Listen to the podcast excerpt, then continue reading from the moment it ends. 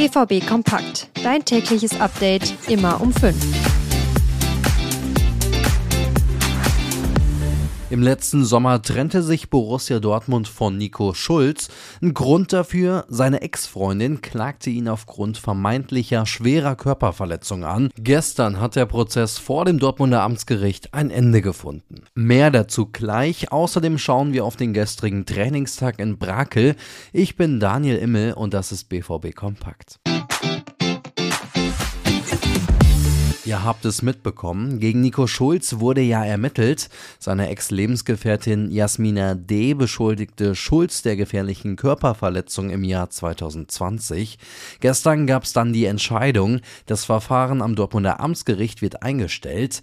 Nico Schulz muss stattdessen eine Spende in Höhe von 150.000 Euro an gemeinnützige Zwecke zahlen. Pressesprecher Michael Tebbe mit den Einzelheiten. Es war eigentlich vorgesehen, heute eine Beweisaufnahme durchzuführen durch Vernehmung ähm, hier der Hauptbelastungszeugin, will ich es mal nennen, die hat sich auf ein Auskunftsverweigerungsrecht berufen und dem ist das Gericht gefolgt, hat gesagt, die Zeugin hat ein Auskunftsverweigerungsrecht und damit konnte hier keine Beweisaufnahme durchgeführt werden.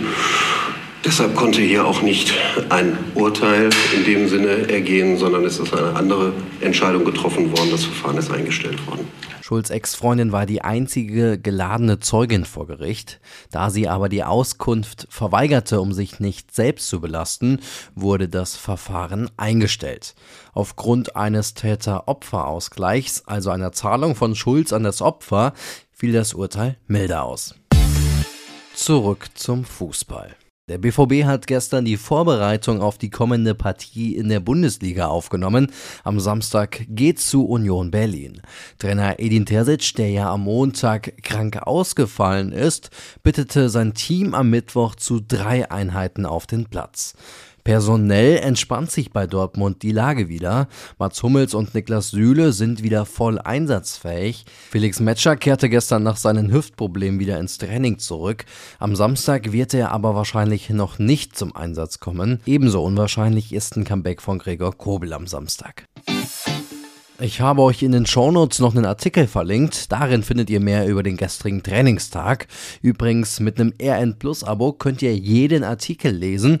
Das kostet aktuell nur 3 Euro und das drei Monate lang. Im Abo enthalten ist auch ein Exklusiv-Podcast über Ottmar Hitzfeld.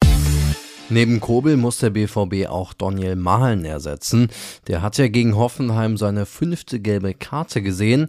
Wir besprechen jetzt mal, wer für ihn stattdessen auflaufen könnte. Der junge Brite Jamie Bino Gittens hat ja schon gezeigt, was er drauf hat, könnte aber eher als Joker zum Einsatz kommen. Karim Adeyemi, sein Debüt nach Verletzung ist noch frisch. Ein Start von Beginn an wäre überraschend.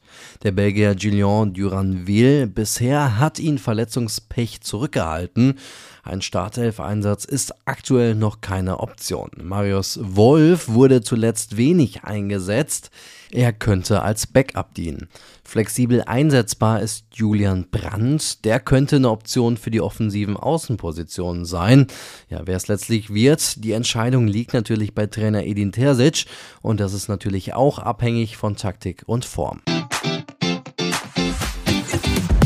Damit sind wir fertig für heute. Kommt gut durch den Tag. Ich bin Daniel Immel und wir hören uns morgen wieder. Tschüss.